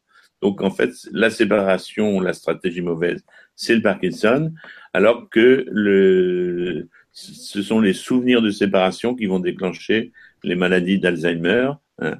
Et on peut très bien travailler. Bon, je vous ai expliqué quand même qu'en travaillant sur le Parkinson, euh, euh, j'ai eu cette personne là au tout début de l'émission euh, qui n'a plus de signe apparent de, Parkinson quand on la voit comme ça, alors qu'elle était très handicapée il y a 14 ans. Euh, peut-être que je me trompe, hein, mais euh, enfin moi quand j'étais plus plus jeune, euh, j'entendais pas toutes ces maladies. Il y avait peut-être, comme on dit, moins de personnes atteintes du cancer, et notamment aussi, j'entends de plus en plus autour de moi des personnes qui sont qui ont aussi des AVC qu'est-ce enfin, est-ce que je me trompe ou on, enfin, il y a quelques années en arrière, il n'y avait pas toutes ces maladies-là. Ah, ou alors on faire une boutade, c'est que les gens vont plus se confesser. Hein. Mais quelque part, effectivement, euh, euh, quand on vit à, coup de famille recomposée qu'on s'étonne pas que ça crée des dégâts et des situations invivables sur le plan psycho-affectif, effectivement, et que suivant le ressenti, je vais faire telle, ou telle maladie, bien sûr. Hein. Euh, bon, donc ça, c'est notre façon de vivre hein, qui, est en cause à ce moment-là. Parce que dans notre monde moderne, il faut que chacun ait égoïstement ce qui lui plaît. Hein. Euh, on n'est plus dans, à, l'étage du groupe, on est vraiment dans l'individualité. Et si ça me plaît, eh bien, je vais mettre tel jour, je vais mettre telle branche de lunettes, le lendemain, je vais mettre telle autre branche de lunettes, etc., etc. Parce que ces branches de lunettes, elles sont, euh, elles ont un poids, sur le plan symbolique, et donc elles vont me faire du bien une souffrance que je n'ai jamais exprimée. C'est pour ça que j'ai envie de les mettre, c'est tout alors que je les mets pour des raisons conscientes qui n'ont rien à voir avec cette souffrance-là. D'accord. L'AVC, est-ce que vous avez déjà eu des cas de personnes qui... Ah ben, comme neurologue, ce serait malheureux si je ne voyais pas les AVC. AVC, accident vasculaire cérébral. Hein. Bien, je vous ai dit, c'est le cerveau, c'est les stratégies. Et donc, quand je vais réduire l'arrivée du sang et que je vais faire ce qu'on appelle une ischémie, hein, un ramollissement, eh bien c'est parce que je n'ai plus à ruminer le problème qui, que j'avais en tête euh, à ce moment-là, alors qu'au contraire, l'apport de sang, d'énergie et d'énergie familiale, les liens du sang, euh, donc les hémorragies, vont être euh, les, moments de détresse où il faut absolument que je trouve une solution. Donc c'est les deux plus classiques des, AVC, bien sûr. Mais donc, une fois qu'on a ces clés de lecture de symbolique, eh bien, on va trouver dans l'histoire tout à fait les, Bien. Il y a un autre problème, c'est celui des, des, embolies qui, par exemple, à partir du cœur. Enfin, euh, là aussi, il y a une symbolique qu'on connaît bien. Hein. Il y a le sang, euh, il y a le cœur, donc la famille, qui vous envoie, qui va aller boucher tel ou tel endroit. Donc, qui, symboliquement vous apporte des solutions euh, et, vous, n'avez plus à ruminer tel ou tel problème. Euh, ce que je vais dire euh, va pas forcément faire un résumé, hein, mais du coup, tout ce que vous nous apportez là comme piste, comme solution, est-ce que c'est complètement indépendant ou il y a quand même une incidence sur notre alimentation, la pollution atmosphérique qu'on peut, enfin la, pollution de l'air que l'on puisse, enfin qui, augmente, que nous respirons et qui sont des risques aussi euh, d'apparition de symptômes, de pathologies, de maladies, euh, ou euh, pas forcément pour vous? Ben non, c'est la, même chose. Vous savez, c'est c'est des modes, des modes, et chacun a besoin de sa mode. Hein. Mais c'est une compensation symbolique. Donc le monsieur qui a 60 euh, ans, rencontre son fils qui ne, mange plus de viande depuis longtemps et qui va discuter avec lui et qui le convainc, il convainc son père de plus manger de viande. Bon. Le papa a 60 ans. Qu'est-ce qui s'est passé à l'âge de 30 ans? À l'âge de 30 ans, il était chasseur, il mangeait le gibier qu'il tuait. Hein, et à l'âge de 30 ans, il a fichu un coup de fusil en pleine figure à une vieille dame en chassant. Hein le fait d'être végétarien, de ne plus aller à la chasse puisqu'on va pas manger le gibier, vous voyez que c'est une bonne solution quelque part. Alors les, gens, bien sûr, de, on va dire, quand on, leur parle comme ça. Euh, si vraiment, sincèrement, on, est sur le sur le bon conflit, euh, effectivement, le, goût pour le, les aliments euh, qu'on n'est pas fait pour manger. Hein, parce que nous, on a des cadines pour de la viande et on n'a pas les, enzymes des escargots pour manger de la salade. Hein. Faut bien voir.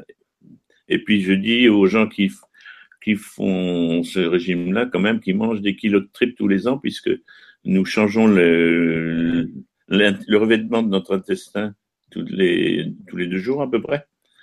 Et donc, vous voyez que toutes ces cellules mortes, nous les réavalons. Hein.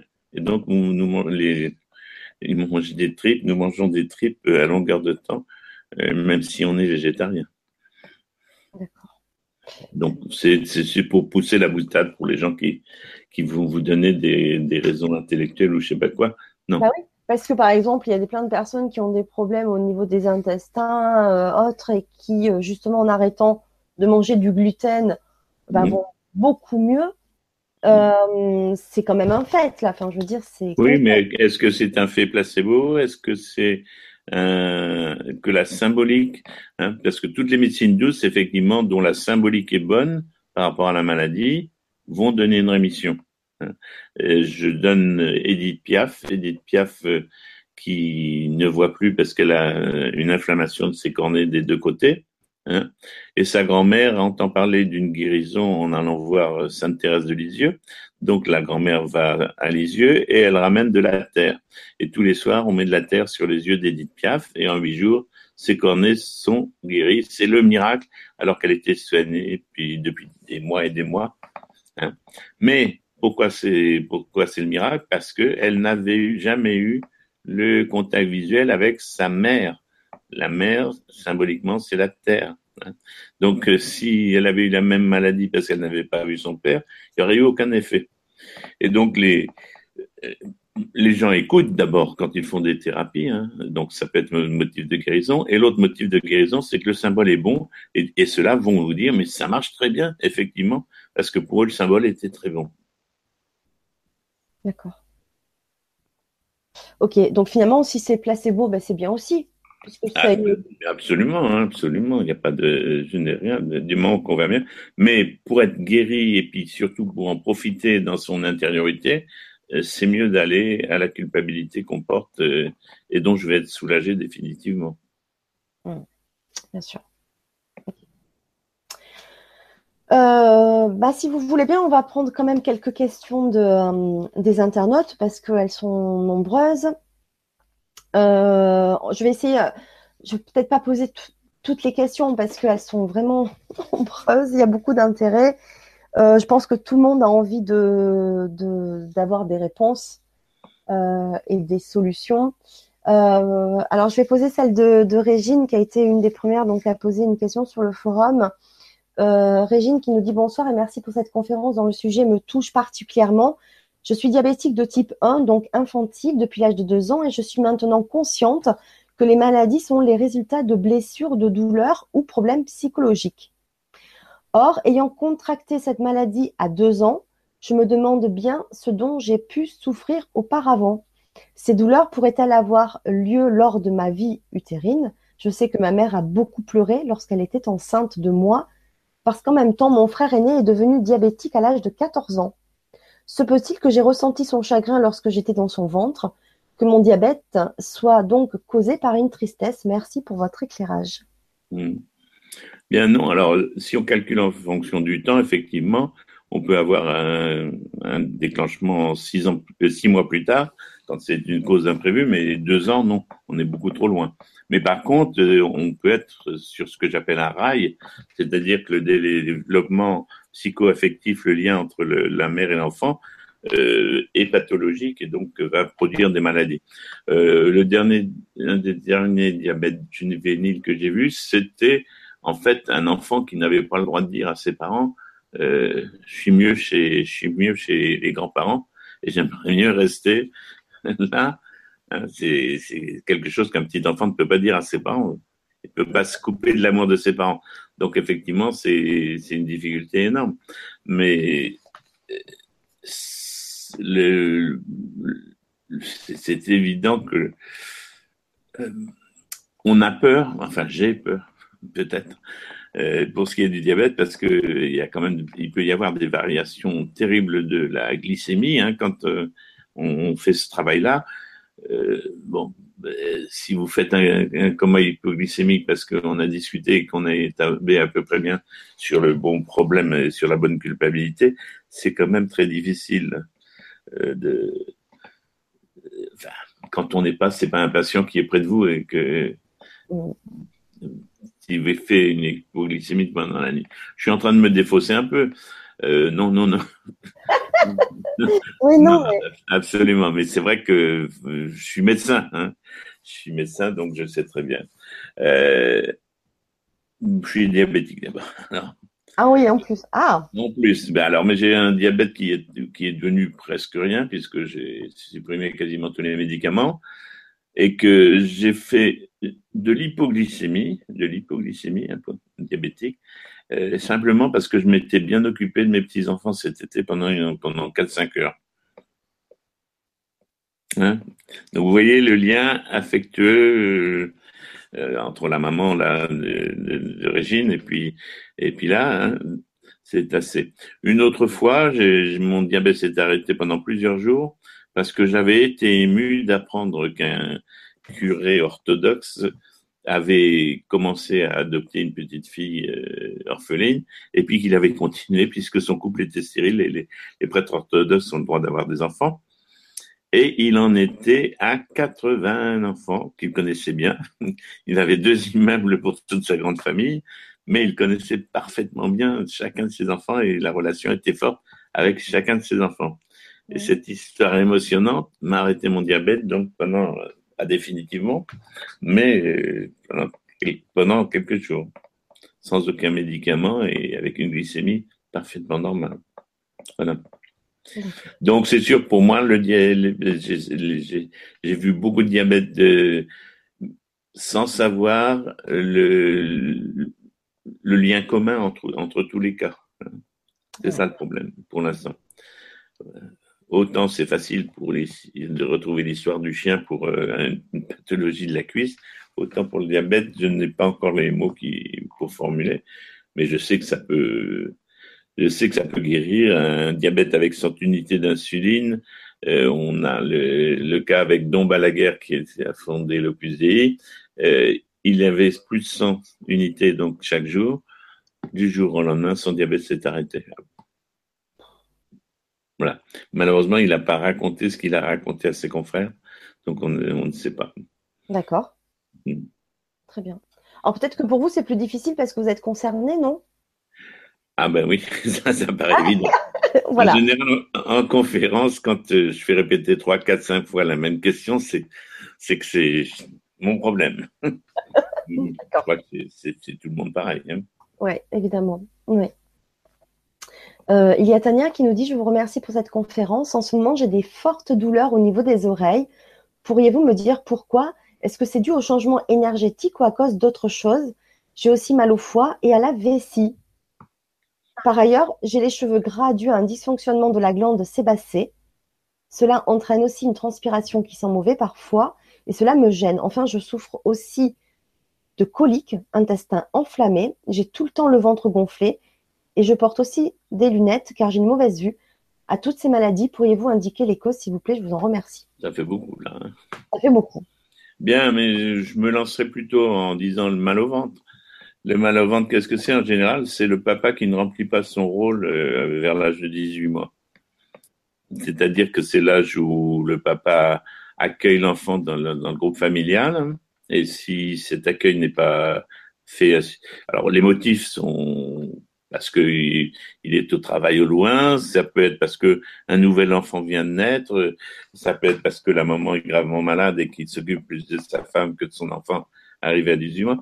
Mais donc, le, donc en fait, c'est une importante dévalorisation euh, qui s'installe là. Alors euh, après, effectivement, chacun des autres symptômes euh, doit être compris, je dirais, dans cette dévalorisation-là pour moi. Hein. Euh, le, premier, c'était les douleurs des oreilles. Oui. Hein. Donc là, les douleurs des oreilles, ben, qu'est-ce que ça veut dire des douleurs des oreilles? Moi, je ne sais pas. Hein. Est-ce que c'est des douleurs des pavillons? Est-ce que c'est des douleurs euh, euh, ouais, on, avec une telle, on pourrait discuter deux heures avec euh, une telle question à multiples tiroirs. Ça me paraît difficile de, de solutionner comme ça. Hein. Oui, bien sûr, bien sûr.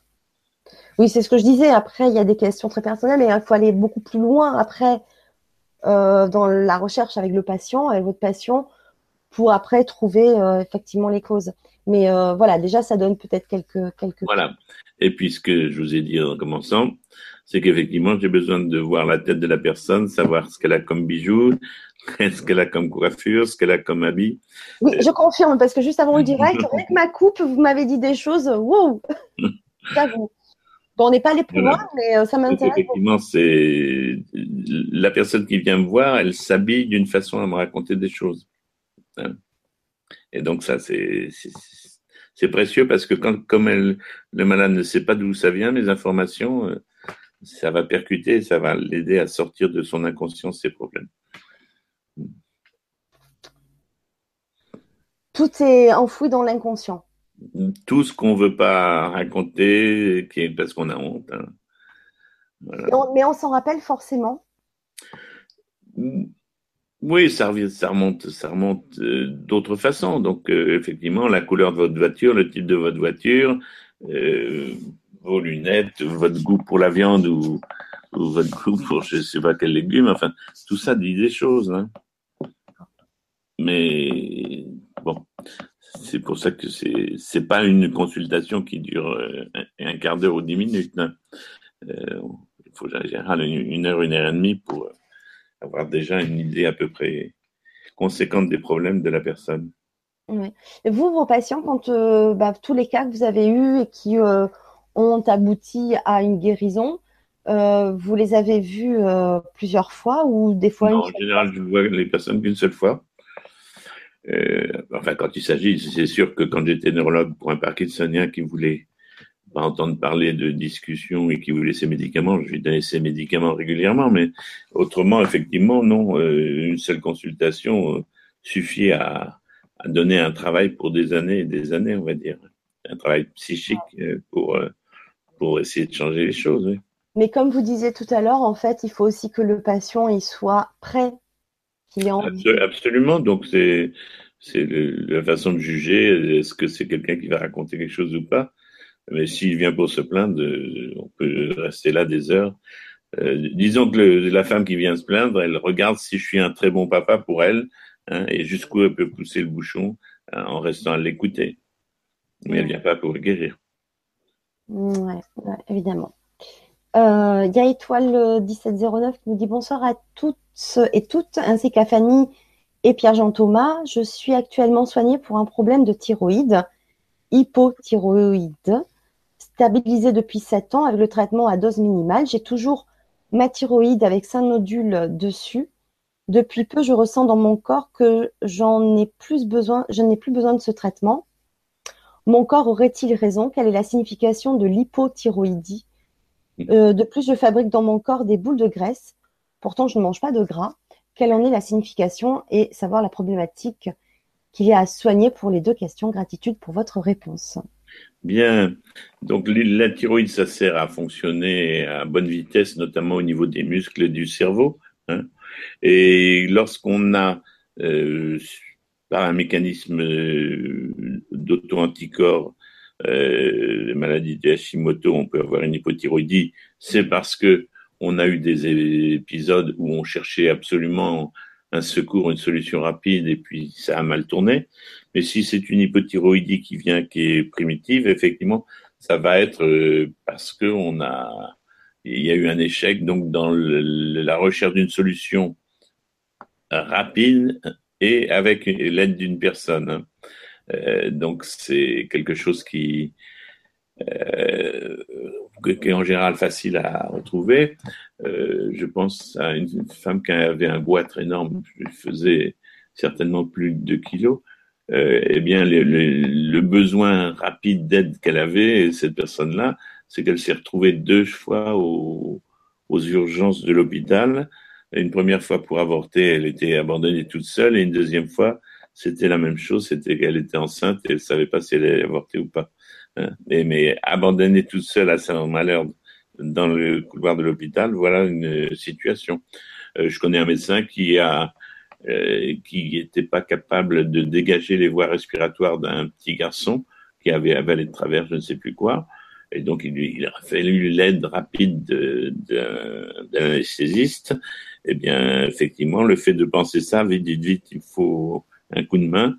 Euh, il, est venu, il, a, déclenché donc ces nodules thyroïdiens peu de temps, peu de temps après cette histoire-là. Hein, ce qui prouve que c'est certainement pas la première histoire de ce genre. Voilà. Mais non, c'est vrai que les médecins, on peut très bien euh, réduire le traitement tout doucement. Euh, si on le fait tout doucement, il n'y a aucun risque et on peut s'apercevoir effectivement qu'il est devenu complètement inutile. Et le malheur, c'est que les gens souvent vous disent c'est ta vie, c'est ta vie. Hein.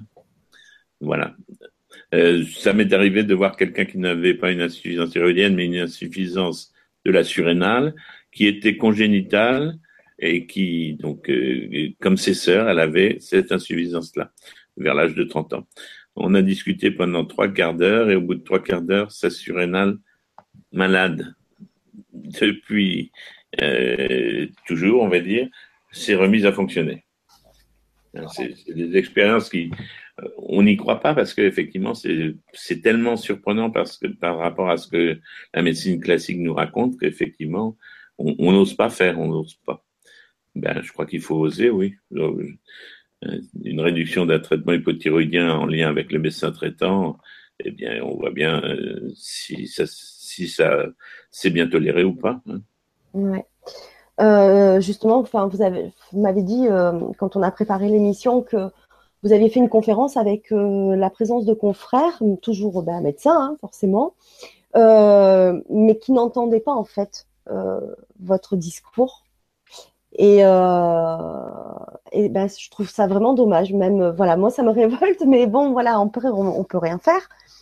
Mm. J'espère que ça va, ça, qu'un jour ça bougera parce que, euh, je sais pas, quand on, fait médecine et après, quelle que soit sa spécialité, l'idée c'est de guérir euh, ses patients et euh, que ben, certains, par leur découverte et leurs expériences, trouvent des solutions et que tous, si on travaillait tous ensemble, médecins, mais aussi toutes les thérapies médecine douce, thérapies alternatives comme on peut les appeler, parce que je fais intervenir des personnes aussi fabuleuses qui sont pas mmh. forcément dans la médecine et dans la science, mais qui apportent des solutions merveilleuses.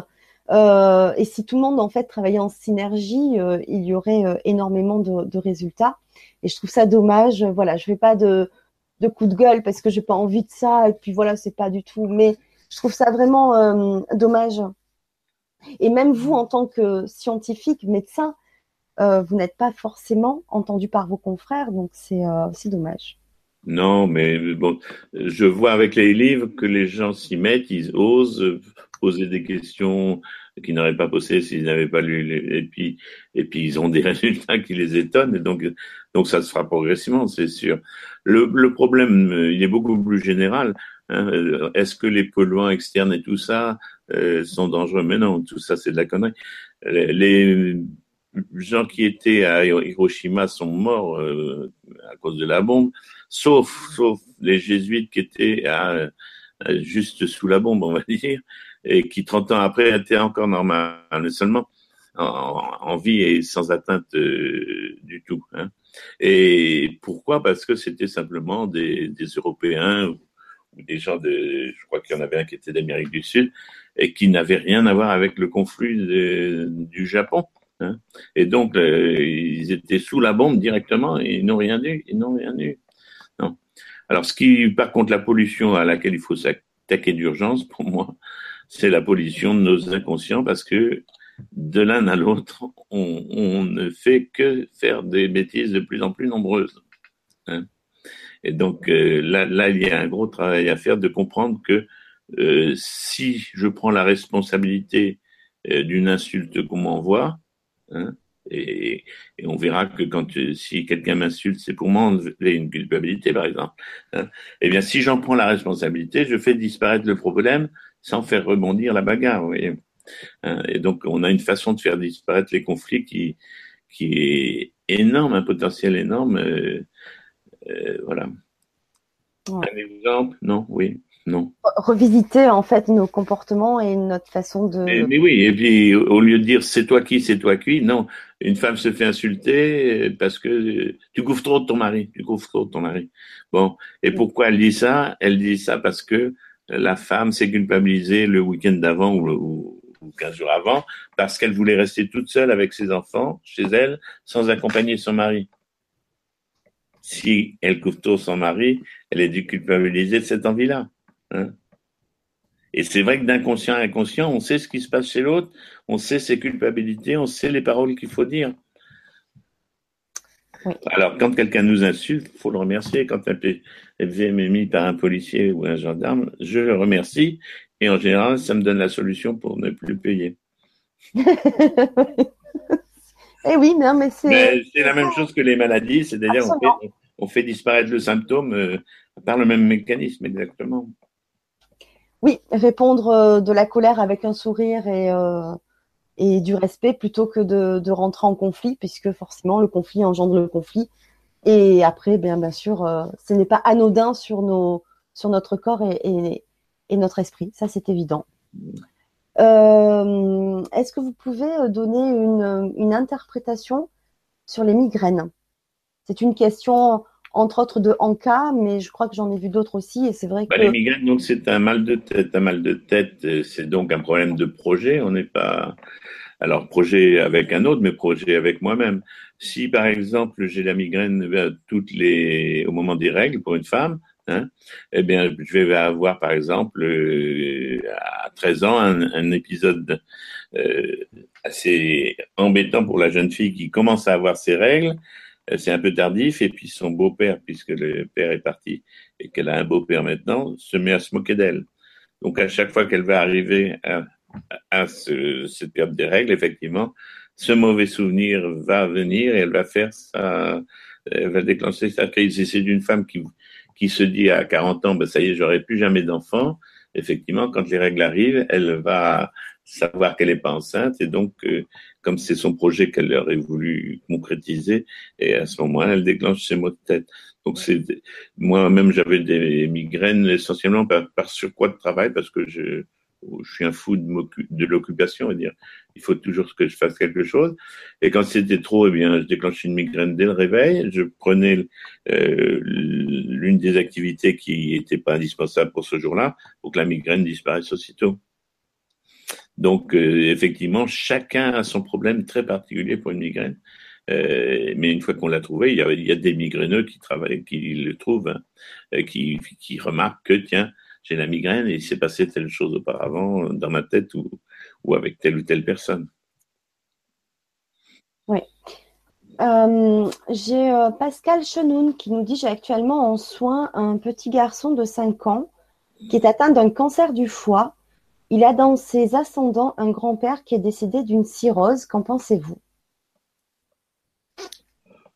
Oui, le problème, c'est qu'un cancer du foie, je ne sais pas ce que c'est. Enfin, oui, euh, j'ai, non, mais j'ai pas regardé au microscope, donc je ne sais pas. Euh, cancer tout court, euh, qu'est-ce que c'est? Est-ce que c'est, c'est un cholangiosarcome Est-ce que c'est, enfin, parce que une tumeur, elle a un type histologique et chaque type histologique a un sens très pressant. Ce que je peux dire au niveau du foie, euh, eh bien en général, donc le, le foie, faut le considérer comme dans l'armée le l'équipage, le, train d'équipage, enfin les, fournitures, euh, tout, ce qui suit le, groupe. Hein.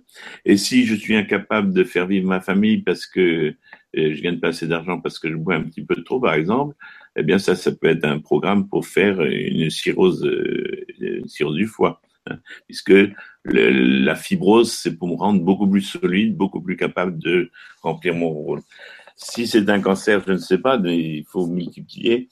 Euh, est-ce que est-ce que c'est des métastases euh, Oui, c'est beaucoup plus. Oui, enfin, il faut aller beaucoup plus loin. Non, non, c'est vraiment. Mais, mais, mais c'est cet ordre-là. Je vous donne un exemple qui n'est pas une tumeur, mais pour faire comprendre à quoi ça sert le foie, à remplir les manques notamment. Et il y a une femme qui me dit pourquoi est-ce que j'ai des adénomes, c'est des tumeurs bénignes, et des angiomes du foie.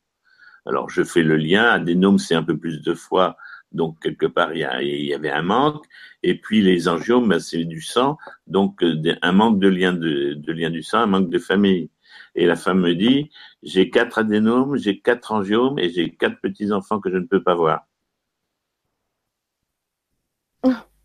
Voilà. Mais donc le foie, c'est toujours relié au groupe, au groupe dans lequel je vis, notamment euh, avec la famille.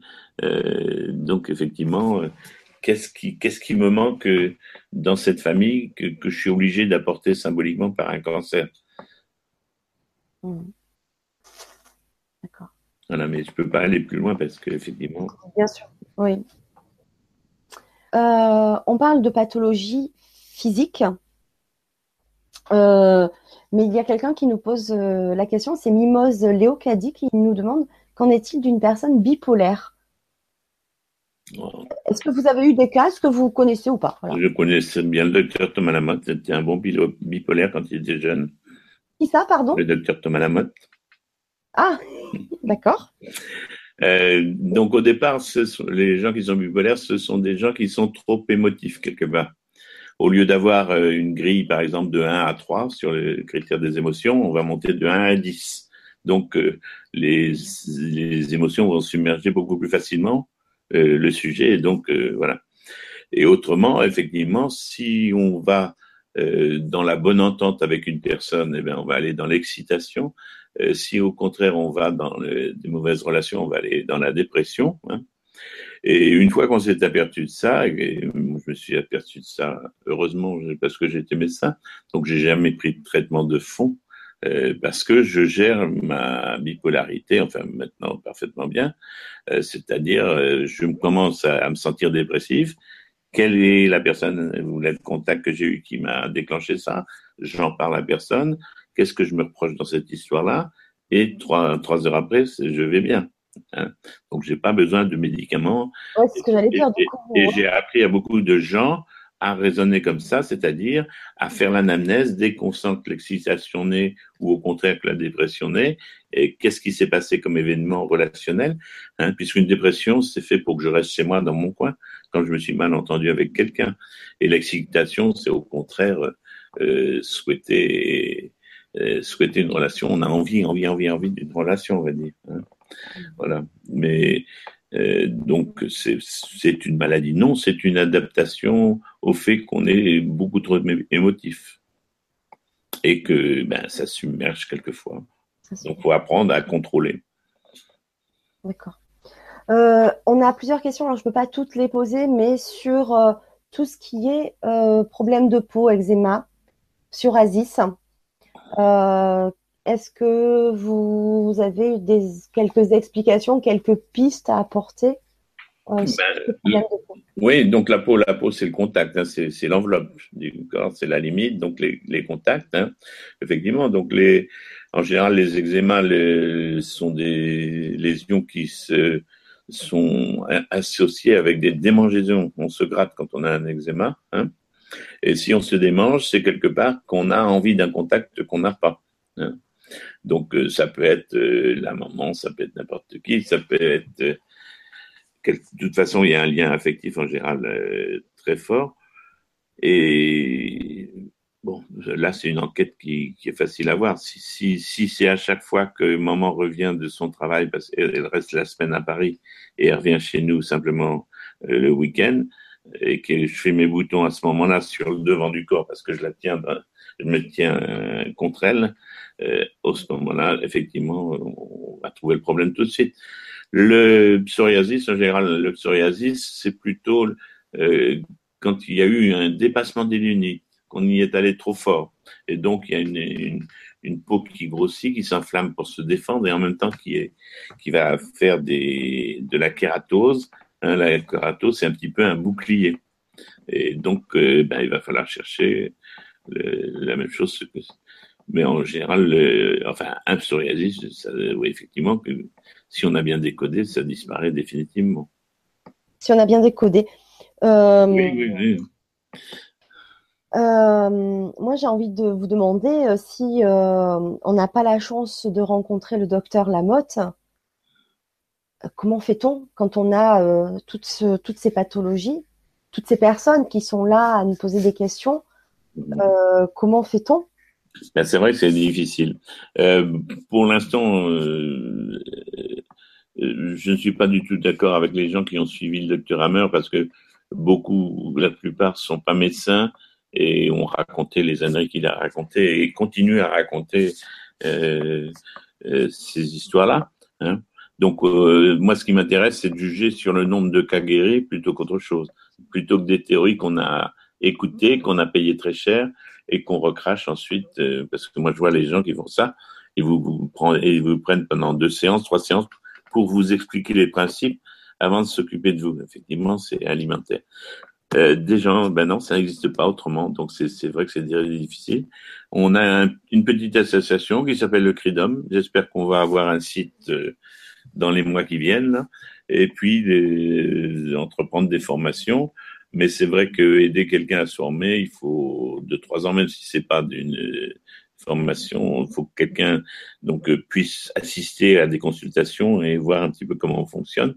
Et puis tout le reste, effectivement, après la symbolique, ça s'apprend. Quand vous savez que tel endroit correspond au père, tel endroit correspond à enfin, le gros orteil, par exemple, c'est la maman. Il y a beaucoup de choses à apprendre sur la symbolique, c'est pas. Oui, oui, non, mais c'est euh, après, oh, c'est quelque chose qu'on peut mettre sur un papier, sur des documents, et puis voilà, on va on va y aller directement. Parce que l'intérêt, effectivement, c'est de, de faire une thérapie très brève, où il n'y a pas besoin de faire une, psychanalyse. On vient là pour le symptôme. Si on vient là pour le symptôme, effectivement, eh bien, on va, on va apprendre les règles et la symbolique qui correspond à un symptôme. Mais c'est vrai qu'à longueur, à longueur de temps, on cherche des médecins, effectivement, qui, qui de cette façon, ben, j'en connais, qui se forment tout seuls, hein, euh, simplement en ayant lu les bouquins, euh, font leurs fiches et puis ils se lancent euh, tranquillement. Oui. D'accord. Et puis sinon, bah, vous, vous pensez donc former des personnes euh, ben, on, fait des petites formations, mais il faut dire que tout ce que je vous raconte, c'est quand même très récent, cette notion de compensation symbolique. Ça date pas d'il y a 20 ans. Hein. C'est, avéré dans la synthèse, montrer que ça fonctionnait toujours comme ça, mais c'est quand même tout, tout nouveau, tout, tout nouveau. Oui, absolument. C'est tout nouveau. Donc, euh, Et vous parliez de. de, de, c'est une association C'est quoi C'est un site C'est euh, Le CRIDOM, oui. C-R-I-D-O-M-H. Alors, comme il y avait des gens qui n'étaient pas médecins, on a dit que c'était le centre de recherche indépendant de l'origine des misères humaines. D'accord. Ça sonne bien. Hein. Donc, il y a un petit bouquin qu'on vend. Euh, pour, pour euh, expliquer un petit peu ce que c'est ça, le, cerveau, euh, les, la vie quotidienne, les ennuis de la vie quotidienne, pourquoi je me coiffe comme ça, pourquoi je m'habille comme ça, et puis la maladie. Donc, c'est trois cahiers qui sont reliés dans un petit bouquin. Ça peut intéresser les gens. Et on peut le trouver où? Ah ben, faut taper sur Internet, Cridum. Ce sont des initiales, hein, c'est ça?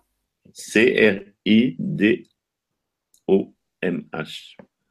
D'accord. Donc, il, n'est pas nécessaire d'être médecin, d'avoir suivi des études scientifiques? Pour, connaître ça, pour moi, ça doit être. Euh, on, doit, on devrait travailler sur l'histoire de Pinocchio dès, les petites classes à l'école, hein, puisque Pinocchio, c'est c'est la compensation symbolique. Si je suis transformé en âne, je n'ai pas allé à, l'école, donc je n'ai pas à être coupable de faire l'école buissonnière.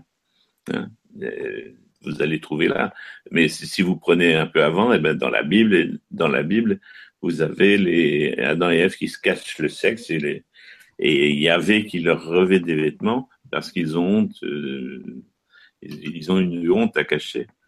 Et voilà. Donc c'est, j'ai rien inventé. Je, ne fais qu'observer et, voir un petit peu effectivement comment transmettre le plus, le mieux possible vous n'avez peut-être rien inventé, mais en tout cas, vous avez le mérite d'avoir observé, d'avoir analysé, d'avoir mis sur écrit, enfin par écrit, pardon, euh, à travers ces deux livres euh, que je remontre. Hein, si, si le, la maladie n'était pas un hasard et l'interprétation donc des maladies, donc si vous voulez vous les procurer, vous avez toutes, bah, toutes les explications encore plus détaillées que voilà, parce qu'on peut pas tout dire, tout expliquer.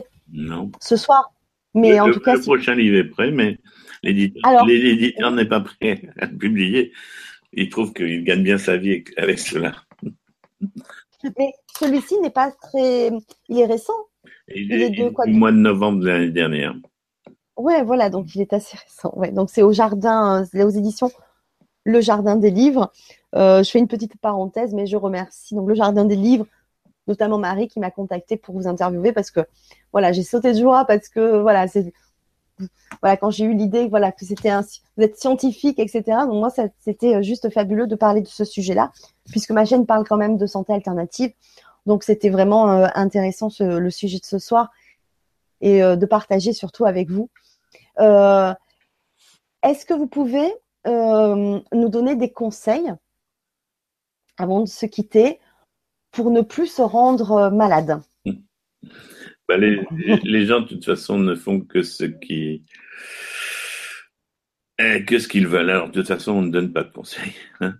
Par contre, euh, ce qui est important, effectivement, euh, on est dans la période où les femmes réclament de pouvoir faire comme les hommes, hein, donc de pouvoir vivre leur masculin. Et on arrive donc dans un monde où nous n'avons plus de féminité. Donc en fait, euh, la féminité, c'est ce qui nous permet d'évoluer et, de, grandir euh, sur le plan humain, on va dire. C'est-à-dire que quand je suis à, à, l'accueil des inspirations, euh, l'expérience de la guérison que j'ai vue en début de... Euh, si j'avais pas fait attention à cette grand-mère qui se remettait à marcher, je n'aurais pas fait tout ce chemin, vous voyez. Et donc, on a tout un tas de signes qui nous sont donnés euh, d'un bon chemin pour nous, mais en général, eh ben, on reste avec son orgueil, son ego. Donc, c'est de devenir accueillant, accueillant qui est le plus important pour moi. Et à ce moment-là, si on est accueillant, on ne sera pas intolérant et on ne sera pas dans la bagarre ou dans les insultes. D'accord. Bah, écoutez, je vous remercie euh, à tous bah, de votre participation, de vos questions. Désolée si on n'a pas pu répondre à tout le monde, mais elles sont tellement nombreuses. Et puis on a essayé un petit peu, enfin j'ai essayé de, de rassembler les, les, les questions euh, par rapport aux symptômes et aux pathologies. Euh, voilà, merci beaucoup, euh, docteur Lamotte. Euh, bon, on se retrouve nous très bientôt sur LGC6. Euh, et je voulais savoir si vous aviez envie de, rajouter quelque chose et ou du moins de dire le mot de la fin. Ben, le mot de la fin, non. Pour moi, ça n'est qu'un début. Hein. Ça n'est qu'un début parce qu'effectivement, euh, si je vais au niveau de l'inconscient collectif, je donne un exemple. Si les Américains qui avaient inventé les armes de destruction massive cachées de l'Irak s'étaient confessés, hmm, il n'y aurait pas eu la compensation symbolique qu'on a vue, c'est-à-dire devant une caméra, devant un téléphone, un otage qui se fait égorger les otages se font égorger un à un. C'est-à-dire que c'est la culpabilité qui n'est pas racontée par l'Américain qui met en place une autre personne au niveau de Daesh. Euh, c'est ce qu'il faut comprendre dans les relations au niveau ah du conscient et de l'inconscient de notre inconscient qui fonctionne comme ça en autonomie. Mm. Et ça va très loin, effectivement, si on, si on accepte ce raisonnement-là. Effectivement, vous parlez beaucoup depuis tout le long de la soirée de culpabilité et de honte. Euh, donc c'est important de ne plus se sentir coupable. Donc de le raconter, ben oui, quand on était petit, qu'on se soulageait auprès de papa, maman, c'était formidable. Il y avait un gros bisou et puis c'était définitivement fini. Ouais.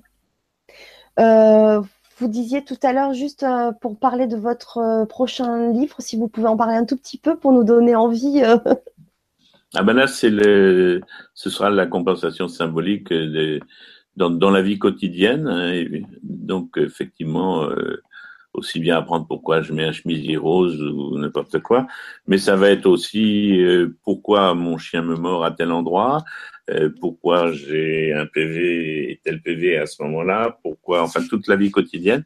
Et puis ça va être toute la dimension transgénérationnelle c'est-à-dire que quand on suit de, de génération en génération, on s'aperçoit qu'en fait, on passe son temps, nous passons notre temps, nous, euh, enfants ou adultes, à consoler et à cacher les culpabilités de nos parents sans le savoir. Hein. Mais nous ne faisons que ça, qui est complètement idiot, on n'est pas sur Terre pour ça. Ok. Alors, il y a un petit mot de Carnadouze qui nous dit pour ne plus être malade, fais fleurir ton cœur. Hmm.